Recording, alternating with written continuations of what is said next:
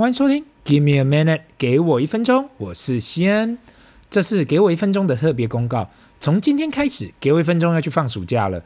这礼拜起，给我一分钟从每个礼拜三集改成每个礼拜两集，请长期忠实听众继续支持我们这个节目。每个礼拜二跟礼拜五早上七点，我们会准时上传我们的节目。等到八月十四之后，暑假结束时，我们会继续维持过去的每个礼拜三集。上集聊到借钱这件事情呢，想不到引起很大的回响。我相信，只要行走在这社会上，多多少少都会碰到这件事。有人很小心，所以很怕钱出去就不会再回来了，盯得紧；有些人比较大剌剌的，觉得别人跟他借钱，那他自己就感觉比较优越。殊不知啊，借出去越多，收不回来的也越多。这一切都是经验嘛。人生这条路上，什么人都碰到。上一集我没有特别说的啊，那就是我也碰过认识没多久不熟的人呐、马上要跟你借钱。说真的，你接到这种电话，感触很深。你内心想着，我跟你很熟吗？那我现在呢，也学到了一个大绝招，就是我最近几年学的，那就是看谁脸皮厚。如果没太多交情，打电话来或是看到就要借钱的啊，我就说，哎，我也刚好也缺呢，想跟你借钱。然后我借的数字呢，通常都是对方要要跟我借的十倍。这时候我就看到人性的丑恶。大部分人一听到我要反借，而且数字是他们的十倍呀，不是马上挂我电话，不然就是马上站起来离开。不要以为我在那里讲笑话哦，因为我不是。相信有在社会上走跳的人都知道嘛，很多人都是只愿意占人家便宜，但是真的要给人家占便宜就舍不得。话说得好嘛，吃亏就是占便宜。有谁想要长期被人家占便宜的？毕竟现在也是成年人了。我只能说很多事情啊，要学着看破不说破。年轻的时候总是觉得善恶分明，对跟错看到就要说出来，或是去纠正。随着时间的过去，慢慢发现呐、原来这是一种人生智慧，就跟你的，就跟这个 podcast 一样嘛。我就是分享我自己的看法而已。如果你不同意我的看法，或是你觉得我的看法很愚蠢，我只会说，你对我错，只要把自己的事情做好就好，不用去在意或羡慕其他人做了什么。毕竟每个人都是自由个体，他做得好，你也分不到一杯羹；你做得好，其他人也分不到一杯羹。迈入中年的我呢，给自己最大的设定、最大的课题就是：诶，别人问我什么，就是少说话，少给意见。你的意见再好，别人听了，即使他今天真的听了你的想法拿去用，他也不会感谢你。搞不好还会背后骂你两句，说你多管闲事。与其这样，还不如就是把自己管好。过去呢，我曾经有分享过，顾好自己能够改变的事情，自己没办法控制的事呢，也不要去担心。如果你有听过关注圈跟影响圈的理论啊，我想要请你把自己关注的事情都写下来，跟自己能影响的事情也都写下来，好好的比较一下，到底哪些事情是你可以改变、可以影响。努力专注在那些上面，对于那些无法影响的，就不要去管它了。你会发现，当你努力放大自己的影响力，那些过去你只能关注的东西，你也会开始有影响力。慢慢的，你会了解，花太多的时间去担心这、担心那些你没有办法改变的事情，其实对你一点帮助都没有。不如专注啊，在活得更精彩上。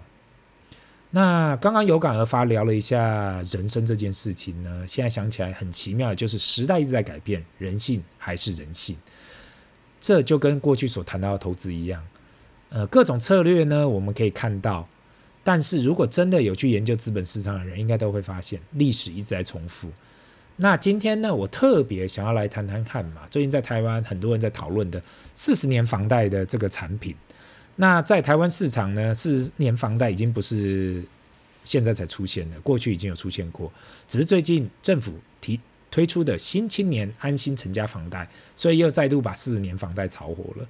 很多人一听到四十年房贷，第一句话肯定是啊，那我不是准备一辈子当负债的人吗？我要当房奴吗？我在这里讲的四十年房贷是跟金融机构贷款，不是跟其他非金融机构借钱。贷款这件事情呢，每个人感觉都不同。有人只要有贷款，浑身不对劲。还记得上次有碰到认识的人，突然跟我提到啊，你有贷款哦，你这样压力不会很大吗？殊不知道啊，不管你是经营企业或经营个人生活，贷款或是跟金融机构借款，不是什么大怪兽啦。如果你去看一下，全世界的上市柜公司，或是大部分的企业，或是再好的公司，都有贷款。不管是跟金融机构搬钱，或是发债去跟普罗大众融资，这都是贷款融资的一环。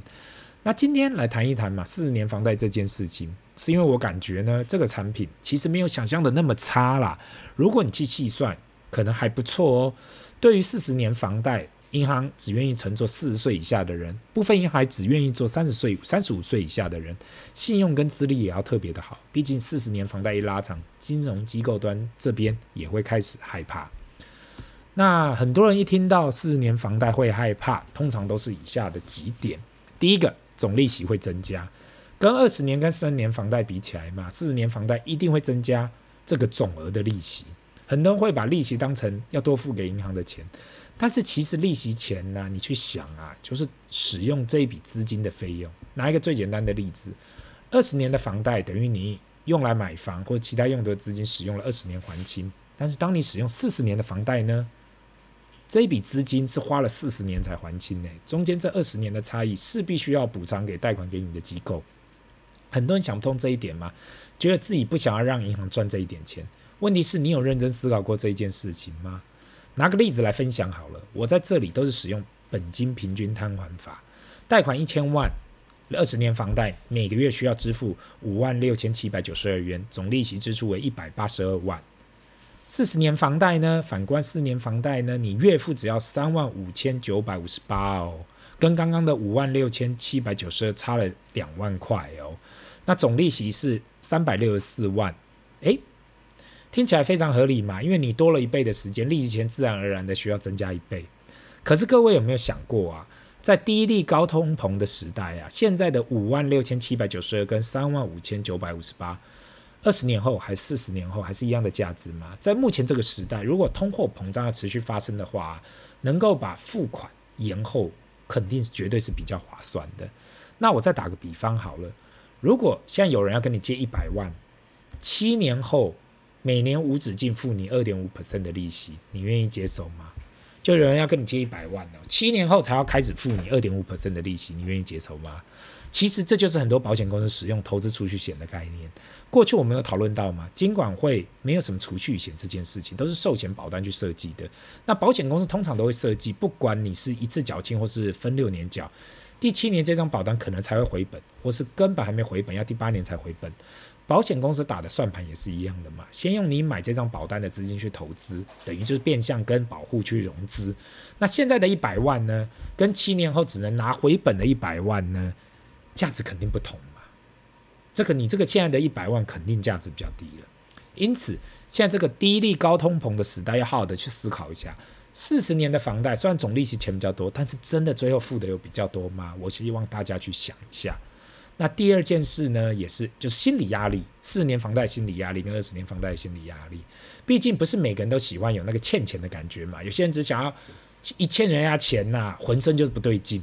其实这就跟信用卡的概念一样，我有碰到人很讨厌，非常不喜欢使用信用卡，因为他感觉信用卡好像就是欠银行钱。但其实信用卡，如果你每一期准时付清，不能算是欠钱。正确的讲法应该说，怎样更合理的运用自己的资金。我知道这个压力不是每个人都可以接受的，因为有些人喜欢完全无束缚，更多人喜欢不要有任何责任，所以四十年的房贷啊，也不是每个人可以接受的。那谈了这个以上啊，有关四十年房贷的缺点，那再来谈谈一些优点。那第一个呢，是降低还款金额。就是每个月的还款金额，把付款分摊成四十年嘛，每个月需要付的费用就马上降低了。一方面还款的压力降低了很多，这样也把比较高单价的产品呢变得不那么遥不可及。但在这里，这是一个双面刃，也是我在这里提倡的重点出现了。当你每个月需要付出的金额变低了，不代表其他资金可以拿去花，而是要拿去投资。这也是今天这一集的重点嘛。过去我有看过很多家庭。当每个月房贷降低的时候，并没有把这些多出来的资金好的运用、好的投资，因为你一定要把这些多出来的资金拿去投资，而不是把这些多出来的资金拿去消费。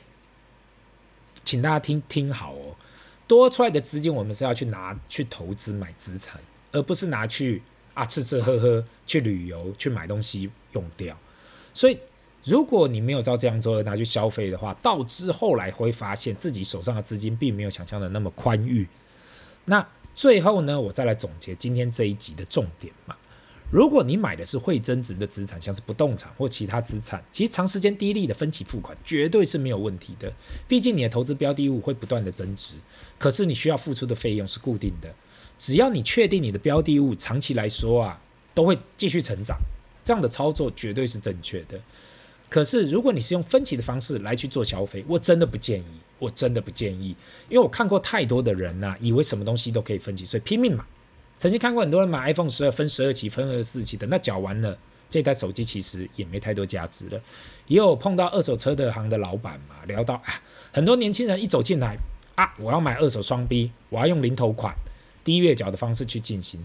那碰到良心的老板就会稍微劝说一下嘛，想说你这个条件买下去，每个月缴出去加上保养费，不要讲几年后啦，几个月后你就受不了了，然后几年后你的车子就没价值了。听得进去就听懂，听不进去的，那对不起哦，只能让社会来处理你了。所以高财商的做法还是在于怎么样把资金用得更有效率。那这个观念也是我想要跟各位分享的道理。今天的分享就到这里，让我们进入 Q&A 的时间。第一个问题，感谢你的 Podcast 听了一段时间，感觉你真的道出中年人的无奈，提出了很多很棒的看法。那想要问一下西恩，如果想要去借低利信贷来投资，我应该要注意什么？金融机构呢，不断的打给我说，因为我是百大企业的员工，所以可以接到很低的信贷。现在规划是想要配出呃配置比信贷一笔信贷分七年还款。那我自己的算法是，如果我把五十 percent 配置到指数型的 ETF，五十 percent 配置到高股息的 ETF，七年来看起来好像是没有那么什么太大的问题。我不确定我到底该注意哪些，还是我有看漏什么？那先祝给我一分钟，未来收视越来越好。那首先呢，我要先谢谢这位听众有关借出信贷投资啊这样的杠杆，我觉得啦，如果你认为你现金流如、薪水够稳定、心理素质够好，那应该不会有太大的问题。但是呢，因为给我一分钟，我长期都是不建议人去借钱来投资金融产品，所以我会请你注意嘛，这个你这个计划最大的问题呀、啊，就是如果你突然没有工作。或是突然大盘大跌，那今天即使你是投资大盘的 ETF，你都会感受到非常大的压力。那请不要小看那个压力哦，你回去看，不管是二零零八年也好，二零二零年也好，那种你知道大盘一定会回来啦，或是高股息 ETF 就是稳稳的，但是当那种大跌卖压来临的时候，晚上睡觉都还是会在那里想。那你提到想要配置五十 percent 在大盘，剩下的在高股息 ETF，其实这不会有太大的问题，因为七年的信贷啊，通常都已经跑完了一个完整的经济循环。重点是你的信贷能借出来的金额要够大，利率够低，你才有办法创造足够的报酬率。如果呢，你已经考虑以上所提出来的几项，我觉得你都想好的话，都计划好的话，那我觉得没有太大问题啊，那不如就去试试看，千万。不要做超出自己能力的事，那就是我希望以上的建议有帮助到你。这里是 Give me a minute，给我一分钟，我们下次见，拜。